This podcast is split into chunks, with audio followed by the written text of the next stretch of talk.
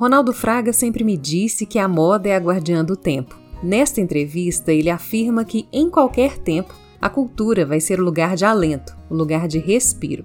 Confira este que é o segundo episódio do Estilo em Dia podcast. Estilo em Dia.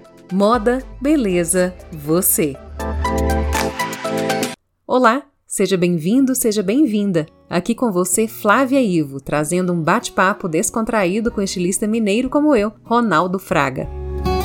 Ele abre a 51ª edição da São Paulo Fashion Week 100% digital, com uma coleção que resgata e valoriza os mestres do Cariri cearense. O vídeo dessa conversa, que aconteceu online, você confere no canal do YouTube do Estilo em Dia e no estiloemdia.com. Ronaldo, como que começou essa história do Ronaldo Fraga com esse lugar no Brasil? Eu já tenho uma minha paixão pelo Cariri já é algo notório. Né? Não é a primeira vez que o Cariri passa pelas minhas passarelas e até mesmo o cariri cearense. Né? O, a coleção Carne Seca tinha ali na mesma mesa o alagoano Cristiano Ramos, o pernambucano João Cabral de Melo Neto e o cearense, o mestre Expedito Celeiro. E, e foi um reencontro com ele, na verdade. Eu repito que o grande amálgama da cultura brasileira é o Nordeste e o epicentro desse, é, desse planeta é, que se chama Nordeste é o Cariri, né, que vai de, da Paraíba, um pedacinho de Pernambuco e grande parte no, no, no Ceará. Mas eu nunca tinha trabalhado exclusivamente com os mestres cearenses, a parte, uh, o Expedito Celeiro. Eu recebi um convite do SENAC e do SESC para conhecer um projeto, um projeto lindo né, do SESC, que é o dos museus orgânicos, que é uma forma moderna de se pensar um museu, um museu vivo. Uh, ao invés de criar o Museu do Cariri, o que, que eles fizeram? Eles uh, construíram museus orgânicos na casa dos mestres. Então eu falei que isso aqui, muito mais do que um museu de saberes e fazeres da, da, da cultura popular, na verdade é um museu de afeto, porque está ali a memória do mestre, os utensílios, a cozinha, tudo. Né? E já são bem idosos, perdemos um para o Covid, mas quando eles partirem, vai continuar para o todo sempre como um museu com o nome da pessoa. E isso mapeando aquelas cidades que fazem parte da Chapada do Araripe.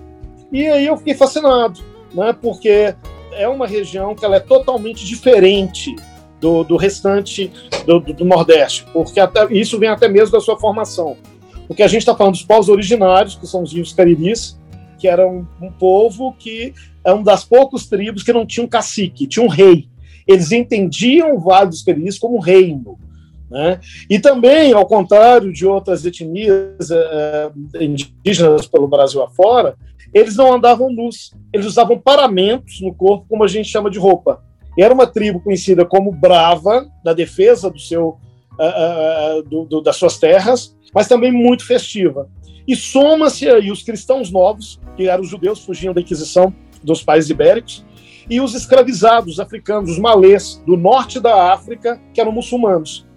Então, quando você vê toda aquela cultura, aquela beleza dos adornos em couro, que muita gente fala que era inspiração do expedito celeiro na Idade Média, não é nada disso, aquilo é árabe. E isso que faz com que essa cultura seja extremamente rica. Então, essa foi a porta de entrada para essa coleção. É uma coleção que ela foi pesquisada, desenvolvida à distância, acompanhada pelos alunos do SENAC, do Senac do Ceará, da, da, da unidade de Juazeiro e Crato, uma vez por semana, eles acompanhando o meu processo de montagem de coleção, dos desenhos, das cores, dos tecidos, a modelagem, a prova de roupa, e tudo foi gravado lá, né, foi apresentado lá. Então, na abertura do, do, do, do São Paulo Fashion Week, eu estou convidando as pessoas para me dar as mãos e mergulhar comigo nesse universo. E qual foi o meu grande desafio? Fazer uma coleção que mimetizasse com a cultura desse lugar. Que as pessoas vissem ali na roupa tudo aquilo que eu acho que, que é a alma da cultura de, desse do Cariri é, cearense e que me, tanto me seduz, tanto me enlouquece. Né? Uhum. É uma coleção de cores, cores primárias e secundárias. É uma coleção em que ela traz as duas linhas principais para se entender a cultura desse, desse povo, que é a festa e a devoção. Né? Então, saindo da igreja, as festas aconteciam em torno da igreja. E eu acho importante lançar luz sobre isso por dois motivos. Primeiro, que o Brasil é um país que nunca foi dado a tratar bem seus verdadeiros mestres, seus verdadeiros mitos. Sim. Segundo, quando a gente está vivendo um momento agora uh, do crescimento, uh, a gente está vivendo um novo momento religioso do Brasil ganhando força, onde eles estão apartando a festa da devoção. E a nossa cultura ela vem daí. E foi uh, ah, para mim ir para esse lugar, ir para o Cariri, ela é uma fonte uma fonte de alimento, de oxigênio. Era isso que eu quis trazer para as pessoas. Outro dia alguém perguntou assim: ah, é, mas a sua coleção não vai ser uma coleção política? Nesse momento que o país está passando, você sempre fez coleções manifesto. Eu falei: sim, claro que vai. É, todas as minhas coleções são uma coleção, coleções de manifesto político. Só que agora, diferente da, da, da edição passada, é, onde eu fiz a coleção Zuzu Vive, é um manifesto político poético. Uhum. É, e de poesia eles não entendem. Então está na hora da gente carregar na dose da poesia. Você disse no início da nossa conversa que o Nordeste é o amálgama do Brasil. Neste momento pelo qual o Brasil passa, de fragilidade total política, de quantidade absurda de mortes pela Covid-19, da ineficiência do governo federal em lidar com essa que é uma crise sanitária mundial. Qual a importância de trazer esse amálgama e também, claro, essas cores primárias e secundárias que a gente sabe que mexem com o nosso imaginário e a nossa energia. É, é, mais do que nunca importante a gente procurar onde reside, onde resiste o Brasil que não pode morrer. E o Brasil que nos dá força. E ele, ele existe, ele está ali. Né? Eu acho que na reinvenção desse país, para mim, não existe outra porta senão do que a cultura e a educação pelo viés da cultura do povo né, onde resistem as músicas, onde existe a, a nossa formação cultural, onde existe a nossa festa e devoção, onde existe a, a, a, resiste a nossa face mestiça da mistura que forjou o brasileiro e que sempre foi negada, sempre foi colocada na área de serviço. Então, assim, é nesse lugar quando eu, eu falei com, com os meus filhos que eu preciso, eu não posso ficar muito tempo sem ir para esse Brasil, de encontro a esse Brasil que muita gente chama do Brasil profundo. Sabe? Porque ali eu me, me oxigeno. É como se eu estivesse indo para uma floresta na Amazônia. Eu preciso de ar puro. E o meu ar puro, ele reside aí, onde a arte popular é resistente. Né? Onde a cultura dos cariris está ali junto com a cultura dos cristãos novos, dos, uh, uh, dos africanos malês, que vieram e forjaram esse, é, é, aquela região do país e, consequentemente, também a, a, a cultura como um todo. E todo tempo, em qualquer tempo, a cultura sempre vai ser o lugar de alento, sempre vai ser o lugar do respiro. E foi isso que eu fui atrás.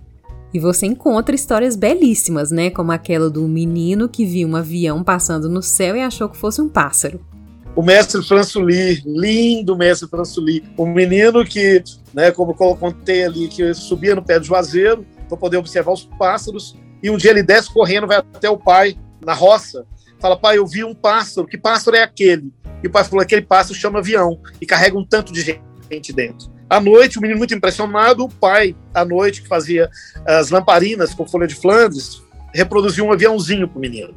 No outro dia era o menino que estava fazendo o avião. E com isso, François, a vida inteira, o que ele fez foram aviões.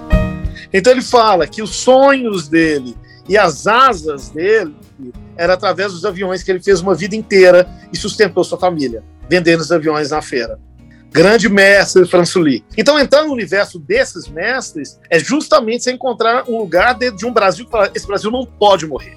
É onde reside, resiste os nossos verdadeiros mestres e os nossos verdadeiros mitos. É esse o Brasil que, tem, que vai resistir, é esse o Brasil que vai é, servir de base para a reinvenção de um novo tempo.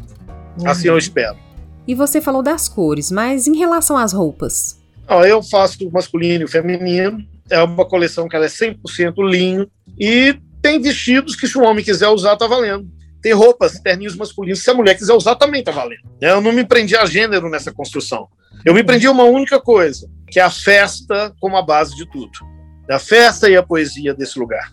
E por que uma coleção 100% linho? É um tecido, o Brasil já foi reconhecido como um grande produtor de algodão e linho no mundo, porque são tecidos que são perfeitos para o calor do, do Nordeste, clima, né? antes da invasão do poliéster. E eu sou fascinado, porque o linho, ele traz algo de uma, de uma coisa que eu acho que é muito forte nessa cultura, que é a sofisticação simples. É um tecido que ele fala de história, ele fala de memória. É um tecido que envelhece. Ele, uhum. tem a marca do tempo. Né? As cores de uma peça de linho, elas vão esmaecer. O linho tem memória, ele amassa. Né? E ah, eu sou fascinado por linho, eu adoro linho, sempre usei na minha, na minha coleção, mas uma coleção 100% desse tecido é a primeira vez. Ronaldo, para a gente fechar, me diz como que é essa experiência de fazer um desfile totalmente online, né? Já que é a sua segunda vez. Tivemos a São Paulo Fashion Week no final do ano passado, em novembro, e agora de novo. Como que é? Como que é isso? Estar totalmente online. Isso daí, Flávio, é, há seis anos, há sete anos atrás, eu queria ter feito um desfile assim. Eu queria ter feito um vídeo que ele ia passar, uh, entrar na casa das pessoas, ir para casa das pessoas. Porque se você for pensar, já era assim. Uma sala de desfile com 400 lugares, as pessoas vinham por essa tela. Só que vinham de uma forma chata, porque ficar vendo no vídeo o modelo indo para lá e para cá, eu não tenho paciência. Uhum. eu não teria paciência. E agora não, agora você pode ir para lugares, trazer lugares para essa plataforma. Né? Estou super fascinado por isso. Primeiro que é uma forma é, que eu, já, eu sempre busquei esse caminho da moda, estabelecer diálogo com outras frentes. Né? A passarela, para mim, ela estava pequena demais, estava reduzido demais. Então, se eu costumo dizer que o melhor que a moda me trouxe foi me levar para lugares que pelas vias normais eu não iria, encontrar com pessoas e histórias que pelas vias normais eu não me encontraria, e agora, nesse formato, eu posso levar as pessoas até lá. Mais democrático, como deve ser, né? Ainda mais nessa situação em que estamos no Brasil. E vão carregar na dose de poesia, porque poesia eles não entendem. Você pode conferir a cobertura do desfile de Ronaldo Fraga no estiloemdia.com. Até mais! Estilo em Dia. Moda, beleza, você.